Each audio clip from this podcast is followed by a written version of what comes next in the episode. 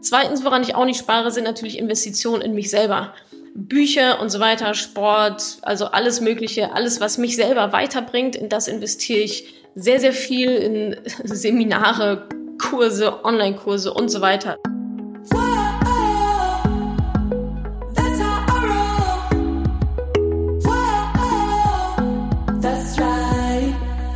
Hallo, ich bin Rebecca und ich habe ein paar Fragen aus der Mother Money Penny Community mitgebracht. Hier folgt dir jemand schon eine ganze Weile auf Instagram und fragt, warum hat Natascha immer das Gleiche an? Vielleicht haben es einige von euch mitbekommen, die mich schon länger kennen, die mich schon länger verfolgen. Ich habe mir, ich glaube, 2000 oder Anfang 2016 ähm, habe ich es mir zum Ziel gemacht, zur Challenge gemacht, mir ein Jahr keine neue Kleidung zu kaufen. Und diese Challenge habe ich dann ganze drei Jahre durchgezogen. Und das lief so ab, bevor ich diese Entscheidung getroffen habe, mir nichts mehr Neues zu kaufen, habe ich meinen Kleiderschrank hardcore ausgemistet, also mindestens die Hälfte davon weggegeben. Und in den letzten Monaten hat sich herausgestellt, dass ich von diesen meinen Lieblingsteilen, dass ich dachte, dass das meine, Lieb meine absoluten Lieblingsteile wären, auch wieder die Hälfte nicht mehr angezogen habe. Und da haben sich so ein paar Lieblingsteile rauskristallisiert, die ich einfach immer angezogen habe. Das heißt, ich habe dann auch Stück für Stück immer weiter ausgemistet, immer weiter iteriert. Und der letzte Schritt war jetzt vor ein paar Wochen, ich habe alle meine Pullover weggegeben. Ich habe nichts mehr von dem Kram von den letzten Jahren, sondern ich habe mir dann eine neue Garderobe angeschafft, aber die besteht aus genau sieben Pullovern, dunkelgrau, schwarz, dunkelblau, That's it. Davon sieben Pullis. Das reicht mir. Ich muss mir morgens nicht die Gedanken machen, welchen Pulli ziehe ich an, weil es sind alles die gleichen. Alle Pullis passen zu meinen vier Hosen, die ich besitze, die ich noch habe. Es ist wunderbar alles miteinander kombinierbar. Im Sommer muss ich dann das gleiche quasi mit den T-Shirts normal machen. Ich bin damit super happy, aber deswegen seht ihr mich auch immer in den gleichen Klamotten keine Angst, ich trage jetzt nicht einen Pulli zwei Wochen lang, ohne den zu waschen. Deswegen habe ich mir mehrere davon gekauft. Deswegen seht ihr mich immer in den gleichen Klamotten, weil ich nur diese Klamotten besitze. Das sind meine Lieblingsklamotten. Wir haben einfach zu viel Scheiß in unseren Kleiderschränken. Fällt, fängt es direkt an. Und ja, das ist so mein, ja, mein, mein Doing, wie ich damit umgehe. Kleiderschrank komplett absolut runtergestrippt total minimalistisch gemacht und ich fühle mich damit sehr, sehr gut und ich kann euch wirklich ans Herz legen, da mal in euren Kleiderschrank zu gucken. Lest gerne das äh, Buch von Marie Kondo, Magic Cleaning. Ähm, das hat mir damals auch sehr geholfen und Ausmisten ist auf jeden Fall, das tut schon gut. Das äh, wird euch nicht wehtun, es wird euch sehr, sehr gut tun. Ihr seid danach viel freier und habt weniger einfach Müll. Kurz und knackig. Woran sparst du nicht? Ja, wenn man äh, mich manchmal so verfolgt, kann man auf die oder könnte man auf die Idee kommen, dass ich ähm, quasi gar kein Geld ausgebe. Das ist natürlich so nicht richtig. Ähm, ich spare an sehr vielen Sachen, beispielsweise, also ich habe kein Auto, ich rauche nicht, ich trinke kein Alkohol ähm, und wahrscheinlich noch so ein, zwei andere Sachen, die mir gerade nicht einfallen, die vielleicht andere Menschen eher eher machen würden.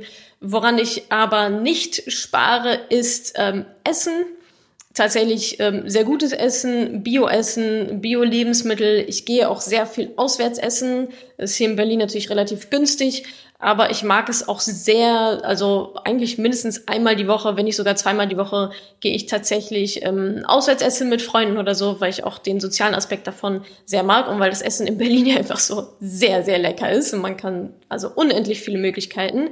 Zweitens, woran ich auch nicht spare, sind natürlich Investitionen in mich selber. Bücher und so weiter, Sport, also alles Mögliche, alles, was in mich selber, ähm, ja, was mich selber weiterbringt, in das investiere ich sehr, sehr viel in Seminare, Kurse, Online-Kurse und so weiter. Also da gebe ich ähm, verhältnismäßig, also ich sehr, sehr viel Geld tatsächlich aus. Ähm, drittens, woran ich auch nicht spare, ist, sind bestimmte Annehmlichkeiten, Urlaub, Reisen und so weiter. Ähm, ich fahre tatsächlich auch ganz gerne mal Taxi zu einem Termin, wenn es mir dann Zeit erspart. Ähm, also da gebe ich schon auch einiges an Geld aus. Vierter Punkt ist vielleicht noch ähm, Technologien, also neue ähm, Technikrahmen ähm, neue Kamera, neuer Laptop, neues Handy. Jetzt nicht jedes Jahr neu, aber schon so, dass ich auf dem neuesten Stand bin, um so effizient wie möglich arbeiten zu können. Das sind so die Sachen, an denen ich auf gar keinen Fall spare. Diese Frage wurde uns über Instagram gestellt. Wie viel Geld gibst du eigentlich anteilig für Miete aus? Interessante Frage, musste ich auch erstmal kurz ähm, drüber nachdenken. Tatsächlich ist es ja so, dass mein Einkommen schon auch recht stark variiert. Ähm, natürlich habe da einen Baustein mit drin, der eigentlich jeden Monat relativ verlässlich kommt, aber dann alles on top ähm, ist dann auch ziemlich variabel. Aber wenn ich mal so den Durchschnitt nehme oder einen durchschnittlichen Monat nehme, liegt meine, liegen meine Mietkosten anteilig bei unter zehn Prozent in jedem Fall. Also das heißt, ich gebe anteilig an meinem Einkommen sehr, sehr wenig Geld für Miete aus. Kann man sich jetzt überlegen, oh, jetzt, sie verdient aber ganz schön viel Geld oder sie wohnt ganz schön günstig. Wahrscheinlich liegt die Wahrheit irgendwo in der Mitte. Bei mir ist es aber auch aktuell so, ich bin mit meiner Wohnsituation gerade einigermaßen zufrieden. Ein Auswahlkriterium für diese Wohnung war beispielsweise eben auch die schon recht günstige Miete für Berliner Verhältnisse. Ich wohne jetzt auch nicht in Mitte oder so, sondern halt im Wedding, wo es auch noch relativ günstige Wohnungen gibt. Und ja, damit bin ich eigentlich auch gerade ähm, absolut zufrieden, was nicht bedeutet, dass vielleicht in den nächsten ähm, Jahren nochmal eine Vergrößerung ansteht. Aber aktuell ist es so, dass ich maximal, also nee, eigentlich, also es muss auf jeden Fall auch in guten Monaten ist es definitiv unter zehn Prozent meines Einkommens, das ich für ähm, Miete ausgebe. Und die nächste Frage. Bist du rentenversichert? Und wenn nein, warum nicht? Ich persönlich bin nicht rentenversichert, weder gesetzlich noch privat, weil mir dieses ganze Versicherungsding zu undurchsichtig ist, ähm, weil ich es nicht so richtig bis ins letzte Detail verstehe und weil mein persönliches Ziel auch nicht ist, irgendwann mal mit 67 Jahren oder 70 oder 75, Gott weiß, wann wir denn dann mal in Rente gehen können, ähm, nach unserem jetzigen System, da auf eine Versicherung angewiesen zu sein das Geld, was manche wahrscheinlich in eine Versicherung ähm, investieren, was auch total passend für die meisten Menschen da draußen ist, mit dem Geld investiere ich selber entweder in mein eigenes Unternehmen vorrangig oder in meine Unternehmen ähm, ganz vorrangig in mich selbst und äh, in Aktien und ETFs in andere Unternehmen. Ich persönlich bin nicht rentenversichert, was aber nicht heißt, dass das für dich auch die richtige Variante ist. Ich bin da sicherlich etwas speziell. Meine Altersvorsorge sind natürlich auch meine Unternehmen. Mein Ziel persönlich ist es aber nicht, im Alter auf eine Versicherung angewiesen zu sein. Deswegen fällt dieser Baustein bei mir persönlich komplett raus, was aber für 99 Prozent sicherlich nicht die richtige Methode ist. Also auch da bitte nicht einfach irgendwelche Sachen jetzt kündigen, weil Natascha gesagt hat äh, und so weiter. Wenn du eine Rentenversicherung aktuell hast, schau sie dir an, lass dich beraten, ob das das richtige Produkt für dich ist und schau dann weiter, was du mit dieser Versicherung machst. Und die letzte Frage. Verdienst du mit Madame Moneypenny Geld? Ja, ich verdiene mit dem Projekt mit Madame Moneypenny auf jeden Fall Geld. Durch beispielsweise meine Bücher, durch ähm, andere Angebote, Seminare, Online-Kurse, Mentoring-Programme und so weiter. Ähm, davon erschaffe ich immer mal wieder neue Sachen und dafür fallen auch andere wieder raus. Aber grundsätzlich verdiene ich damit Geld und das ist auch gut so.